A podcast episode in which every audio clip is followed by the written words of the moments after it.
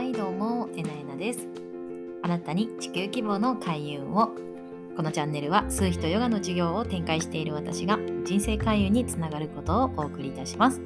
さあ今週も地球規模宇宙規模で開運覚醒していきましょう。今週のテーマは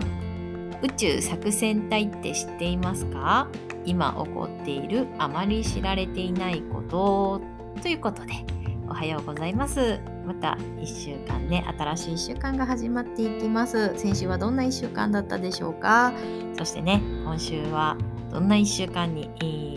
していこうというふうに決められていますか？本当にね1週間って あっという間だなって私は感じるんですけれども皆さんはいかがでしょうか？これね自分のやりたいことをやっているそしてストレスが少ないとですねあのあっという間に時間が過ぎるっていうことが起こってくるんですね。でもすごくストレスが多い状況だと本当に一日が長くて苦しい状況もあったりするのであのもしかして私は1週間が早いってことはのんきにね あの今自分はそういう人生を選択しているのであれなんですけれどもこうねできるだけのんきにね気楽にやってったらねあのもう嫌なぐらい早いですからね。はい。ストレスはほどほどにということで、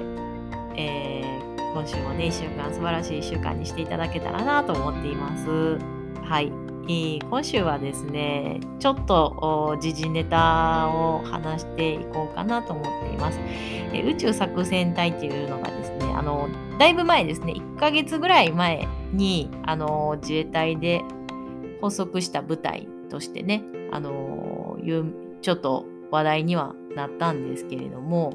はい。えー、どこから話していこうかなというところでですね、えっ、ー、と、まあ、今人類がね、あのジェフ・ベソスとか、あの、この間、前澤さんも宇宙行き始めたじゃないですか。はい。えー、まあ、あれもほんまに行ってるんかどうかっていう話は至るところで聞くんですけれども、おまあ、実際にですねあの戦いの場が宇宙に変わっている宇宙の開発をしていくっていうのはもう至極当然のみんなが知っていることになってきているいるじゃないですか。でその中で、まあ、国としても当然ねどこかの部隊がやっていくっていうところで自衛隊がやっていくっていうことになったんですがそもそもなんでその宇宙を開発していくのかっていうところなんですけどもまあこれいろんなね、えー、意見とか考え方があると思うので私が知っていることも情報の一つでしかないっていうふうに認識しています。その上でねあのお話しさせていただければ聞いていただければなと思うんですけれどもあの言ったら、まあ、地球っていうのは何千年後か何万年後かに太陽に吸収されてあの消滅してしまうっていう話があるんですよね。で案外もうもたもたしてられないぐらいの時期に差し掛かってるらしいんですね。でその前にですねなんとかそのこの地球人という種族をですね、えー、火星に移住させて、えー、残していかなければいけないという考えが一説としてあるみたいなんですね。であとその地球の場所この場所で宇宙との交信というか宇宙というか、まあ、地球だけが生命のとしての存在がねあるわけじゃないと他の惑星でも生命としての存在があってその更新が始まるこれがオープンコンタクトっていうふうに言われてて地球外生命体との交信っていうふうに言われてるんですけどもこれがね2038年やったかなくらいから起こり始めるより活発になっていくだろうっていうふうに言われているんですね。はい。それの準備プラスこの地球のリソース資源ですよね。っていうのをあまりにもこの地球っていうのは人口が増えすぎたっていうのがあってですね。人口を減らしていかなければいけないっていうことで今起こっているのがあワークというもの。という説があります。で、私は非常にこれ納得していてですね、最初は地球外生命体との交信って何やねんとかあの思ってたんですけれどもあの火星に移住するっていうのガンダムかなんかでもねあのあるし全然漫画の話かなと思ってたのがもう今全然想定よりも早く起きてきている。その想定よりもっていうのは自分勝手な私の想定なんですけれども全然なんて言ったらいい自分がちっちゃい頃にね携帯ポチで物が買える時代が来るなんて思ってなかったわけですから当然ね自分が生きてる間にあのー、もう空がね荷物飛んでるやろうしねあの自動運転にも当然なってるやろうしそういうこと考えたら地球外生命体と交信するっていうのも更新したりとかあのもういよいよ火星でのもうコロニーって言われるのかな。その住む場所みたいな。とかってもう当たり前やと思うんですよね。別に。何にも。別に。普通の話かなっていうふうに思ってるので。そういうことをこう今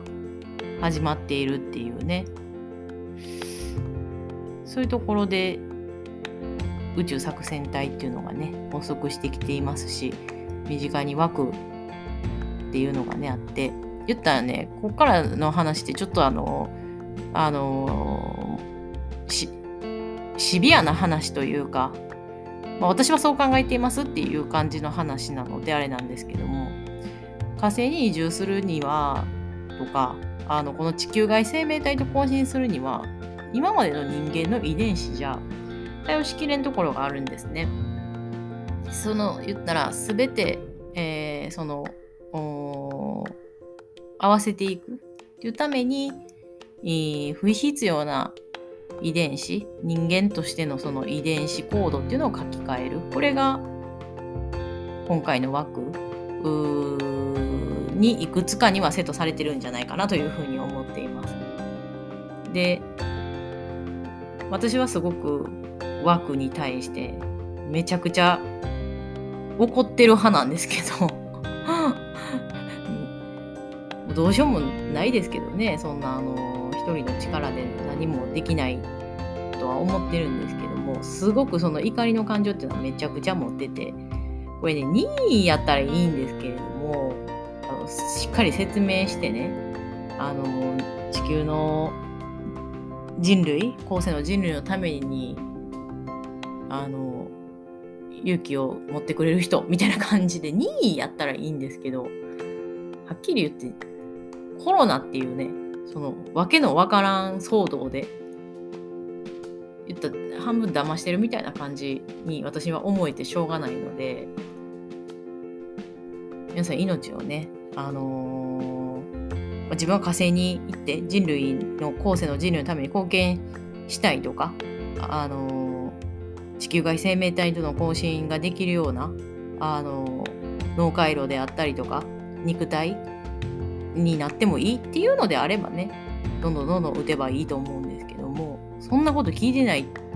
し副反応がすごいしんどいっていう方はねテレビとかの情報に騙されずに自分でツイッターとか見て今何が起きてるか世界は何が起きてるかっていうのをねしっかり目に自分で情報を取って目に焼き付けていかれるっていうのがねいいんじゃないかなっていうふうにすごく思います。今回この話しようかどうか迷ったんですけれどもまあまあ和のことについてはねいろんな人がいろいろ言ってるから別にねあのー、私が一生懸命話すのってどうなんかなっていつも思うんですけれどもでもね聞いてくれてる人の命を大事に思うんだったらばやっぱり話したくなるっていうのがあるんですよね本当に。そんなの知らなかったっていう人絶対いらっしゃると思うので。でバーに関してはねあの、いろいろそのすごい服入り組んでいるのでねえ自分ってしまったんですけど大丈夫ですかっていうところであの、思われる方もあのむやみにこうやばいやばいと思いすぎずっていうところもあるんです。なんてだってあのプラセボっていうのがあって中身はただの生理食塩水っていうロットもあるからとかねそういういろいろ本当複雑なのであの聞いて単純にすぐパニックになるとかそうそういうことはしてほしくないんですけども今何が起きてるかっていうのをねちょっと知っていてほしいなせっかくこうつながってくれた人はっていうふうに思いますよね。ということでちょっと今回はあの番外編で お伝えしました。あのもう今週もじゃなくて本当に一瞬一瞬ねあの自分の命をあのいつも愛しながらあ最高の人生をね本当に送ってほしいなと思っています。はいということで今日も最後まで聞いてくださってありがとうございます。面白かったりためになる話があったらいいねをお願いいたします。感想やコメントもとっても嬉しいです。YouTube では数秘ヨガエネルギーのことを解説していますので、ぜひそちらもチェックしてみてください。今週も一緒にエネルギー満ち溢れて輝いて過ごしていきましょうね。それでは次回の配信でお会いしましょう。